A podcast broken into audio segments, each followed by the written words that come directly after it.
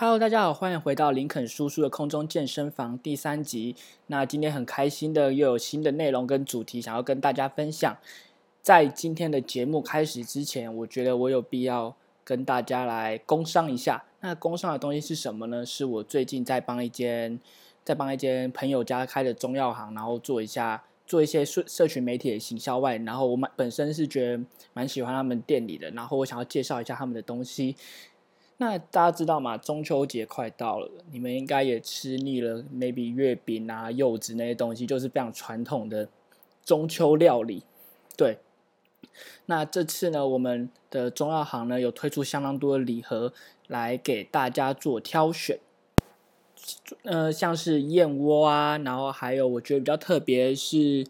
金枣茶，我觉得这些东西都是非常适合在中秋佳节与家人一起共享，然后礼盒也做非常漂亮，送礼自用两相宜的产品。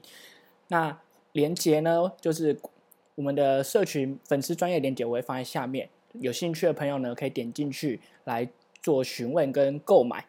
那也先预祝大家中秋节快乐。那因为可能这一集结束之后，我就要准备继续当兵之类的，那也有可能在这之间又录了新的一集，也说不定。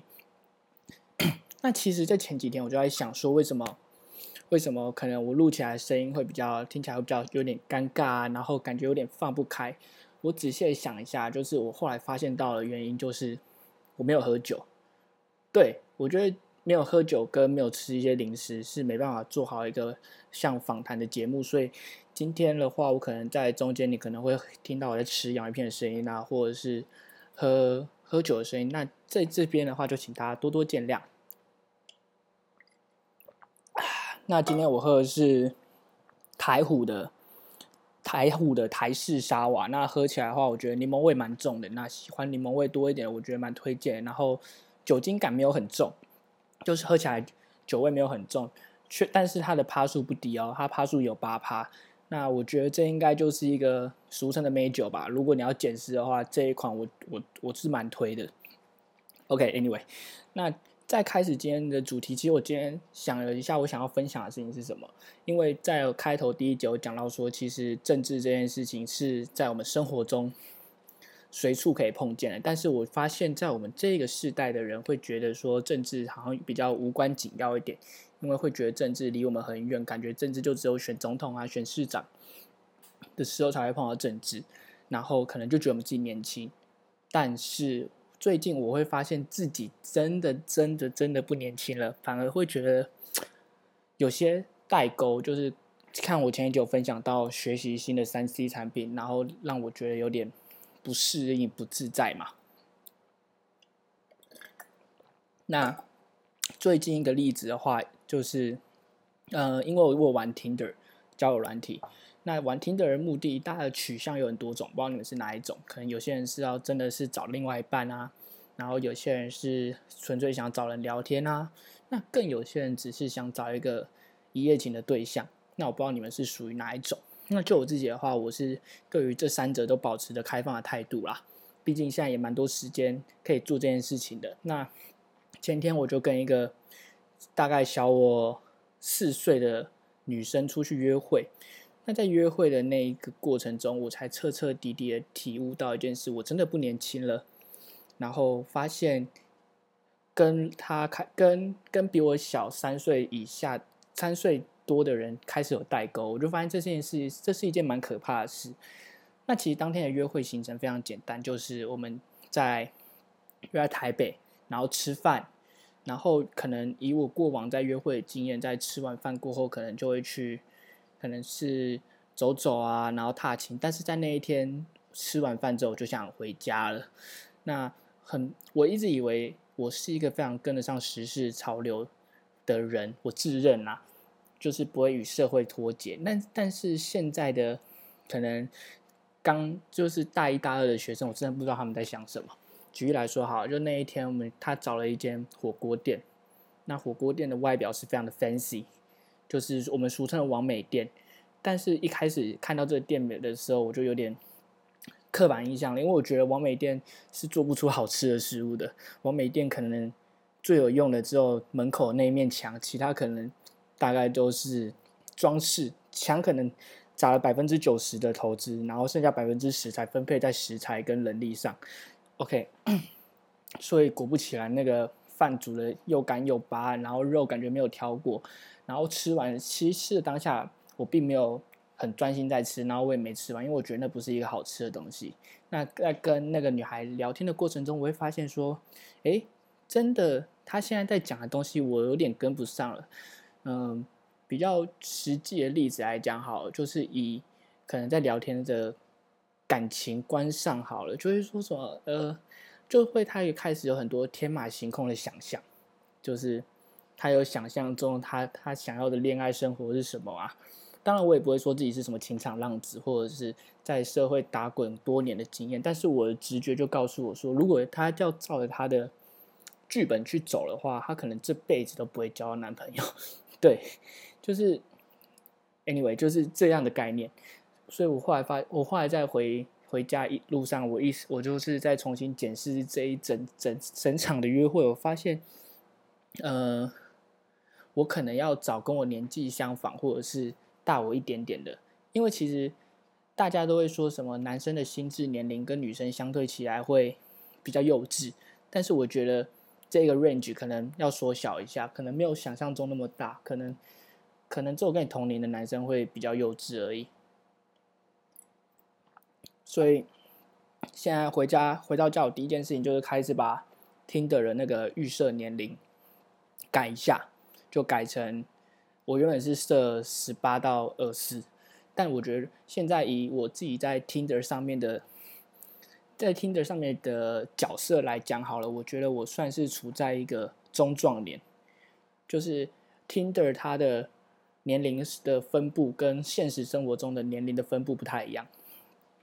Under twenty 当然就是十八到二十啊，就十八到二十这个就是你是最新鲜的状态，也是最 fresh 的。然后可能到二一到二十五之间，或二十四，呃，二十四好了，二一到二十之间，就是你已经是个中壮年的阶段。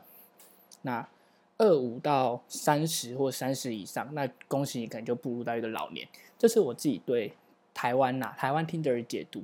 那如果想知道国外 Tinder 会是怎样的发展，我会在下面附上我姐姐的 YouTube 影片的连接。那有兴趣的话，可以点进去，里面有更详细的分享，因为。我姐姐是在 Tinder 上找她真爱，有机会的话，我也会邀请她来跟我一起做一个闲聊的节目。那有什么问题想问她的话，也可以，因为她是一个蛮酷的人，然后她也是一个非常伶牙俐齿、非常嘴炮的人。就是平常我身旁的朋友都会觉得说，干林珊你真的超嘴炮，你嘴巴真的超贱。没有，这大概只有我姐十分之一左右吧。那 OK，那再继续来分享，就接下来我觉得另外一件事情是觉得我的。岁数我开始增长的一件事情，就是我开始喜欢看新闻喽。我开始喜欢看新闻了。我以前，我以前就是我在家看电视的习惯，就是五点到七点这段时间，就是看《乌龙派出所》《航海王》《乌龙派出所》《航海王》，然后看到七点，然后进新闻的时候，我就可能吃饱饭我就走了，我就可能回房间啊，做自己的事，然后之类的。然后现在的话，我发现不知道大家有没有在看。政论节目，那如果没人看政论节目没关系，因为政论节目通常都比较晚。那如果是在六七六点到七点这个时段，我其实蛮推荐一个是张亚勤的《年代晚报》，就是如果是像我这个岁数的年轻人的话，可以去参考年，可以去看《年代晚报》，你会渐渐的踏入政治这个世界，也慢慢对政治可能有点概念，因为他会用蛮比较相对活泼的方式，然后用比较说学逗唱，我觉得会比较容易入门。那加上他自己在。在讲解内容中，我觉得是蛮蛮精辟、蛮中肯的。当然，我没有抱持着任何的呃政治色彩。当然，很多人可能认识我的朋友人会觉得哦，我偏绿啊，或怎样怎样的，对我台独什么之类的，有的没的。但是，我觉得其实政治它好玩的地方，就是在于每个人都有他自己的立场，然后每个人都有他的选择。即便我们今天是站在反对方，但是如果今天在一个理想的状态下，但这在台湾可能很难发生啊！理想的状态下就是，即便我是你的反对方，但是你今天做对的事，我还是选择支持你。但是这在台湾可能很容易，有时候为反对而反对。那就来带到我们今天可能我比较想讲的一个重点。那希望我不会希，我不希望可以把这个话题讲得过于沉重。就是为什么我会觉得说，政治对年轻人来说相当重要，因为不单单政治只是投票或者是选举那么简单而已，因为生活处处有政治。举凡你从国小、国中、大学到了出社会，其实政治的角力无所不在。举例来讲好了，最让我觉得政治化的时期，会是在我在大学玩系学会的时候。那那时候嘛，因为有有办很多活动，然后有时候很多活动都会有有戏的一起合办啊、参与之类的。那在办的过程中啊，常常常常会为了利益分配，然后会或者是。利那个工作上的分配，然后常常会有冲突之类，那这就是一个政治。比较让我印象深刻的时候，那时候我们要办一个管理学院的杯赛。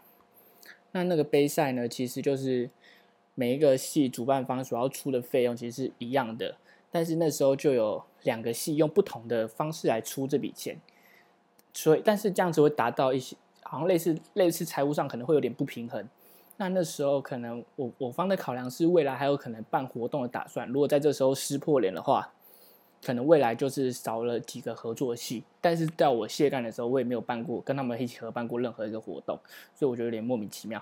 那这就是政治啊，那这那这就是我们平常中所会接触到的事情。所以举凡可能再小一点的话，就是在班上要订书或者是当班带这件事情，这种死缺没人要当。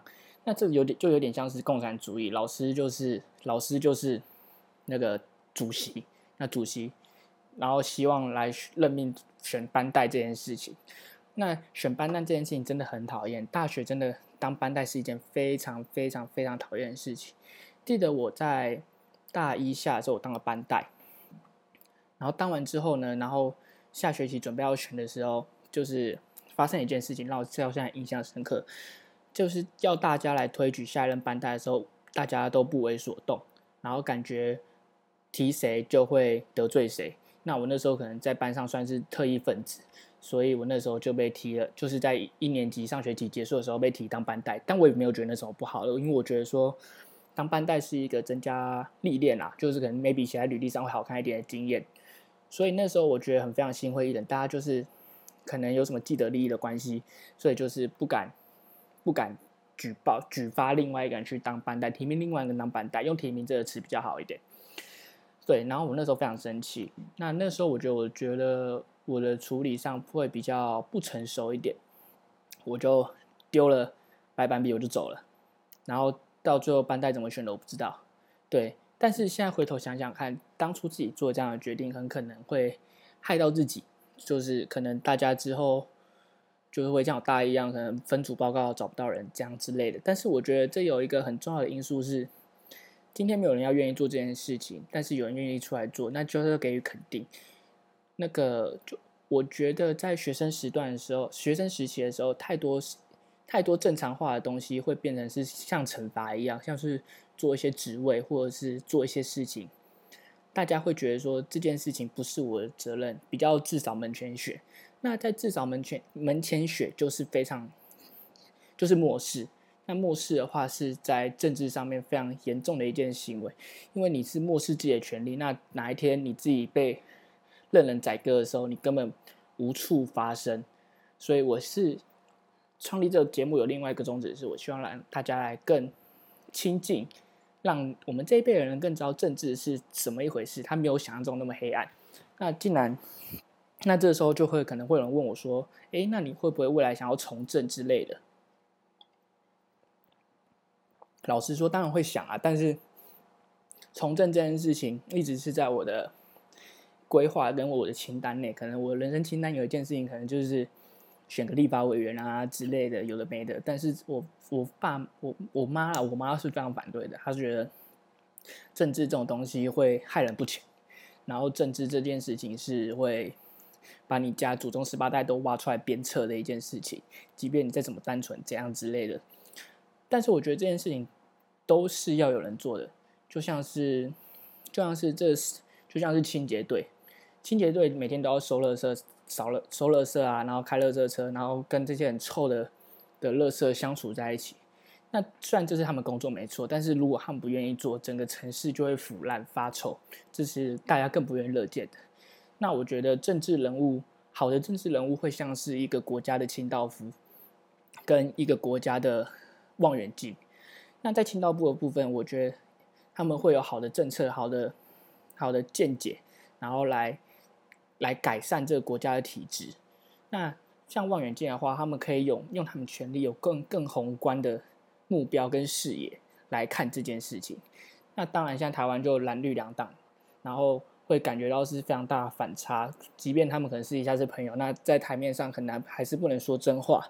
那最近我就看到一个可能大家也知道的一个话题，就是关于马英九的一中原则，还有对于中共一旦攻台，然后他说首战即中战的概念。那当然，可能我是觉得。他本身是香港人，然后香港又没有自己的军队，会有这样的想法是正常的。那作为一个土生土长的台湾人，我觉得打仗的话，要打仗是有难度，一定有难度，会有非常难会发生。但是，一旦发生了，那就是义不容辞啊！那能怎样？就是要打。所以，我觉得以我自己的立场，我我不会觉得，我不会觉得说打仗是一件坏事。或者是我我其实不想打仗，但是我更不想要投降。那他的意思是，他的感觉会让我比较像是，还是要舔中共的懒趴。对，就是像他在二零二零零八年当选的时候，因为但那时候的时空背景不一样，那个时候的全球的状况是大家都亲共，因为那时候中共释出比较多和善的利益跟优惠。给其他国家，那那时候清宫是合理的，我我也觉得那时候是正常的。但是我觉得随着时间跟时间空间的转变，很多事情都已经人事已非了。你不可以再用原本你的想法跟概念来去定义同一件事情。那以现今的国际的形势来看，清共本来就不是一个非常好的选择。你看嘛，清共的下场就真的就是没有想象中的那么好。那从马总统、马前总统说出来这番言论，那再引用到引，再引接到最近的，大家可能会觉得美国猪引进怎样之类的。但是我觉得，可能大家可能听到我接下来言论，会觉得我就是一个民进党一四五零的侧翼之类的，有的没的。但是我觉得每一个时期、每一个时间都有它适合的法案，可能在。可能在二零一二年的时候，进口是一件错误的事，但并不代表说二零二零年做这件事情就是不对的。那用一个比较实际的例子来举例的话，就是可能大家很常会听到老一辈人就说什么，现在年轻人啊过得很幸福啊，怎样怎样，我们以前呢怎样怎样的时候。那他能听到这样的言论，你就会不禁想到，他们可能有经历过台湾的经济起飞，有经历过前烟角木的那个时代。那以现在时空背景来讲，要碰到那样的机会真的很难，很难，很难。那那就是更实际的例子，就是说，一样可能是两万多块的薪水，但是他们那时候可能科学面一包才八块，但是我们现在一包要十二块。然后以前。麦当劳可能一百块有找，现在基本上吃一个麦当劳的一个套餐就要超过一百块。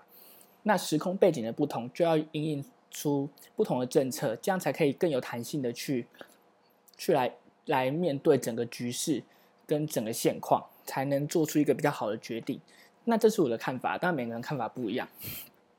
所以为什么我会说政治这件事情它存在性的必要，不单单只是在台面上他们给政策，然后我们去吸收而已。更要学会的去批判、思考之后，内化说你是不是喜欢这样的东西？如果不喜欢的话，你能怎么做？你能因为这样的局势，你能为你自己自身做怎样的调整？当然不是说去选举这种比较好高骛远的梦想，但是你可以随随着时事的脉动来来调整自己的步伐跟脚步。那我觉得这是学在搞懂政治非常重要的一件事情。那说到这个非常重要，就是分享一个。小趣事啦，之前就是在二零一八年，可能台北市政府选举的时候，然后因为我是台北市民，那时候我跟我前女友吃饭，然后我那时候惹我前女友不开心，因为整个吃饭的时候都在关注选票跟关注战况，然后看政论节目，然后我前女友那时候直接报警。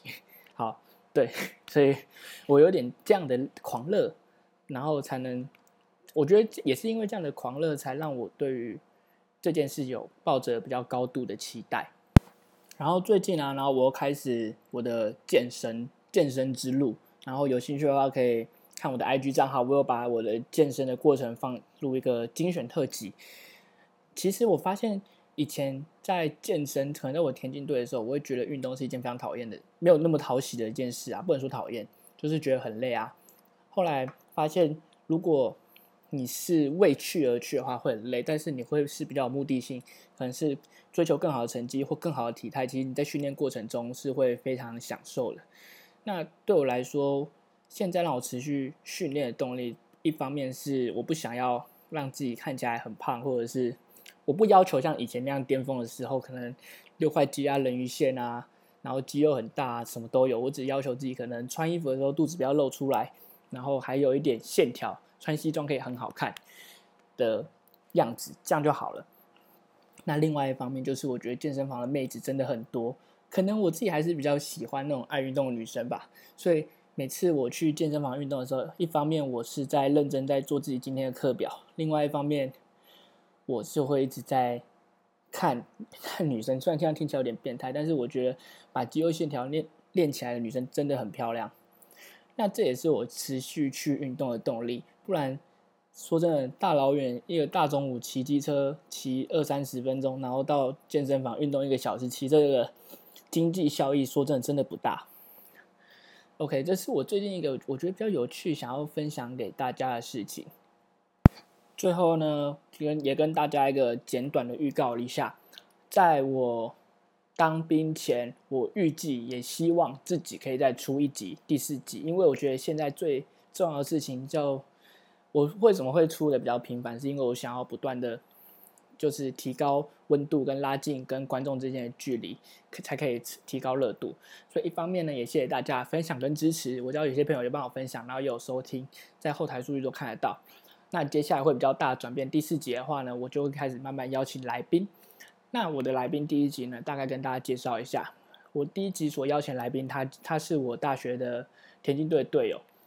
那他非常，我觉得他是一个非常典型的台湾的男生，非常酷，就是他非常的认份认命，然后他来自乡下，所以是一个典型的台湾男生。哎，我这没有歧视，但是他住的地方，据他所说，在他高中之前，他住的村庄是没有路灯的，你就可以知道那个地方是多么的偏僻。但是他的故事，我自己觉得又蛮精彩的，所以请大家可以稍微期待一下。那也很开心今天可以在。在这个时间跟大家分享很多关于我最近的事，以及我一些事情的看法。如果喜欢或想听什么样的故事，或想了解我什么，请在下方留言让我知道。那也欢也欢迎大家继续帮我分享，你们的鼓励是我向前的最大动力。那今天谢谢收听林可叔叔的空中健身房第三集，我们下次见喽，拜拜。